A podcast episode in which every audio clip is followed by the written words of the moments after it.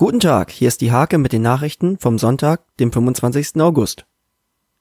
Bei der jährlichen Stifterversammlung der Bürgerstiftung für den Landkreis Nienburg hat der Vorstand sich nicht nur bei Geldspendern, sondern auch bei den zahlreichen Zeitstiftern bedankt. Sie konnten direkt sehen, was aus den betreuten Projekten geworden ist. Unerhört lautet das Motto der Woche der Diakonie im Kirchenkreis Nienburg. Bei der ersten Veranstaltung können Gäste im Nienburger Stadtgarten Weserstones gestalten und anschließend zur Suche für andere auslegen. Das bisher privat betreute Archiv von Henry Meyer in Hoya zieht um. Zahlreiche Ordner und Dokumente sind künftig am Hasseler Steinweg zu finden. Das 20. Theaterfest steht in den Startlöchern. Nachdem das Fest im vergangenen Jahr aus organisatorischen Gründen ausfallen musste, soll es am Sonntag, dem 1. September, auf jeden Fall wieder zum Publikumsmagnet am Theater auf dem Hornweg werden. Unter anderem gibt es das beliebte Rudelsingen.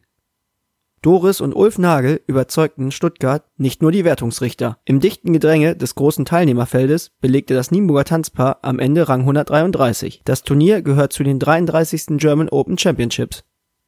Diese und viele weitere Themen lest ihr in der Hake am Sonntag oder unter www.diehake.de.